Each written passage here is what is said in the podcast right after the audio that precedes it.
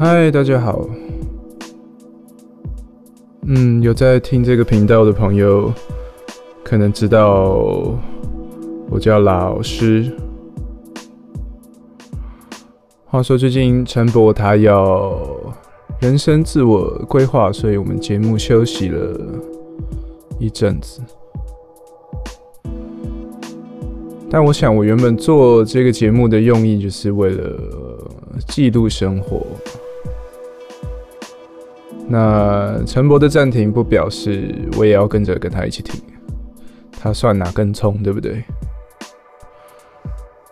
所以开始了这个小计划。七三五零四三零五七。对这个数字，它有一个小秘密，其实也不算秘密了，就是我就是这样的人，我喜欢留一些看起来好像没有什么道理的东西，但是实际上像是一个小谜题。有兴趣的话可以去把它解出来，不过就算解出来了，大概也没什么。实质的意义了，我想，但我就是这样啊，我就是这样的人。所以有幸在听这个节目的话，恭喜你，在网络中的这个茫茫大海里面，你找到一个这样子的小地方，你找到某个人的日记或是周记，然后你可以偷偷的来看。这个人到底在想什么？对，所以这个是第一次尝试。嗯，后面这个你听到的 beat 是我做的，所以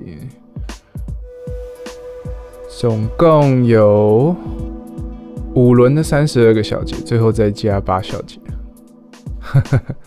所以总共是一百六十八个小节。这数字蛮吉利的，速度七十七，觉得听起来蛮舒服的，所以就是这个速度。但为什么要这个速度？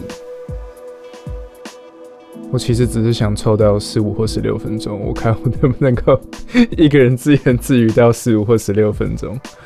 对，自言自语，自言自语的训练。不过今天。会动这个念头，特别想要做这件事情。说实在的，只是因为一件事情，或者是一个 YouTube 连接，我看到了，我看到了《新世纪福音战士》的最后一篇剧场版终于要出现或是上映的消息。对，那个片名还不知道要怎么怎么念它，反正是一个音乐的循环符号。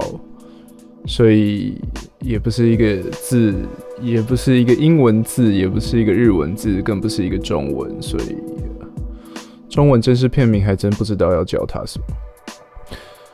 但是看完预告，对我突然想起来有一件事情，我本来是不吐不快，但现在想想好像又觉得 我释怀了。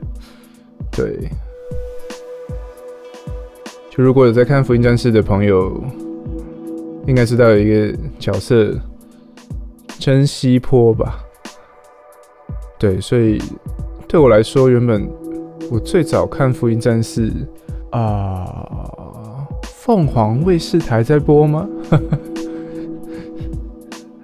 好像是，我记得，然后是看电电视的动画版，就是最早的那版动画。然后看到一半，开始追漫画。那个是我国中的时候还会去喜欢买漫画的时候，所以买了漫画。但因为他漫画出太慢，出到高中我就没有再继续买下去了，或者是那时候就忙考试了吧。所以我一直不懂珍惜坡这个角色到底是怎么来的，或者是我从来没有认真的接受过这个。老灵魂，巨如眼镜娘，对，对我来说没有什么，这个角色没有什么让人可以产生共鸣的地方。就是哎，小姐，你哪里来的？好吧，直到最近前阵子突然发了神经，想说我要去把漫画版补完起来。认真的看完全部以后，才发现，哇，原来漫画版的福音战士原来是个 reset 结局啊，是走 reset 结局路线的。对不起哦，本片有暴雷。但我想来不及了。你都这么无聊找到这个人的 podcast，然后愿意听他闲聊个十几分钟，我想你应该也会原谅他暴雷了漫画版的《福音战士》的结局吧。所以看完《福音战士》漫画版这个结局后面的一小段剧情，好吧，我。发现我可以产生一些情感的连接，所以我也许可以接受珍惜破这个角色。不管网络上的对于这个角色的理论来由到底是什么，先暂时放一边。我给自己下了一个结论，就是好吧，我可以接受你。对，说到《新世纪福音战士》这个作品。我才跟陈博聊过，说这个作品不是所有年纪都适合看。如果你错过了看这部作品的年纪，你大概就是永远都错过了。就一个三十多岁的成年人，陈博还想要回头去把它补完，这个对一个三十多岁的成年人来说，实在是太 太辛苦了，太不着边际了，太没有共鸣了。因为它就是给十几岁的青少年看，就是给那些对生命感到彷徨、找不到明确价值观这么样的一个虚无主义的作品，才是啊对，才是适合那个年纪的。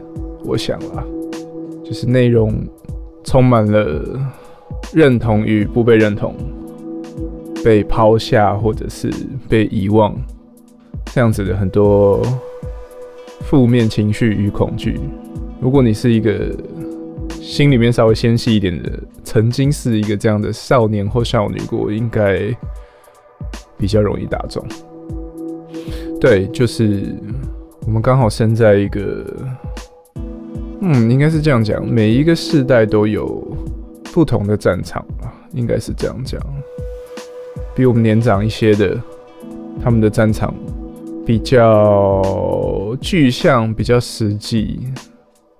那个战场可能很明确的，就是 OK，就是真的 literary 的战场，就是那个时候全世界都还在打打仗，经济正要起飞，很努力的赚钱，很简单的目标就是要获得物质上的。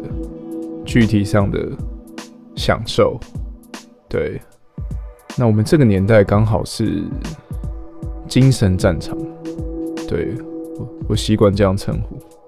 我们开始对抗的一些事情，都是渐渐的变得不是具象，在比我们更小的年纪的小朋友身上。现在小朋友要担心的事情更多是精神上的。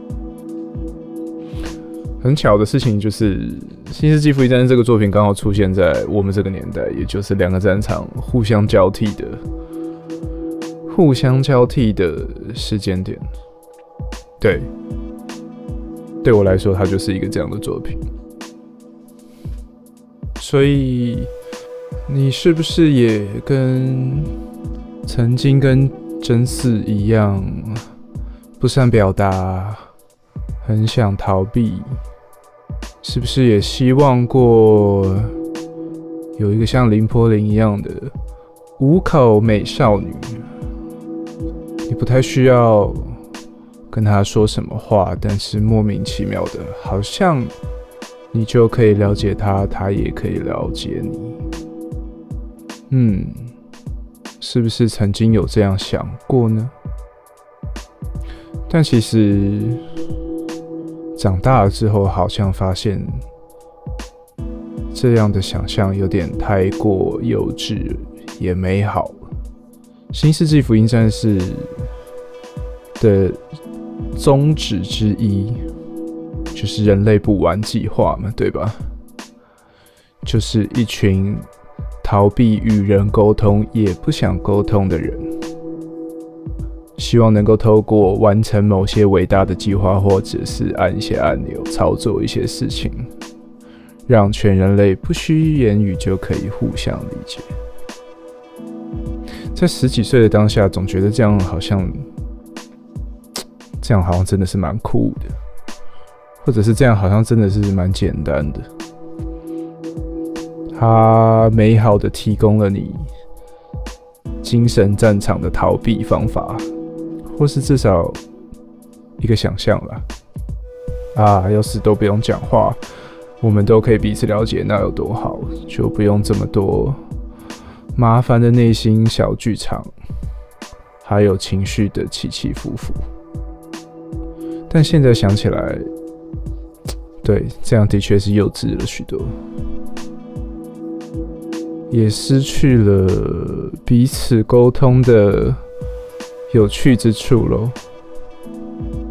哎，对，更有趣的是，我发现正成长过程当中，有很多人是。有另外一派看不进去《新世纪福音战士》的人，后来才发现，原来他们是真正，也不是说真正善于啦，应该是说有另外一些人，平常生活没有这种困扰，他们是善于与人沟通，也乐于与人沟通的人。像这种人，是不是就看不进去《新世纪福音战士》？因为核心的。表达思想，他们就觉得敢这傻笑这样，说不定了。对，所以这一切都是幻想，都是想象吗？所以会不会最后作者给了一个 reset 结局？因为毕竟他也画了这么多年，他是不是自己也产生了一些变化呢？是不是呢？是不是他也觉得原本的世界跟原本的结局都太过不成熟？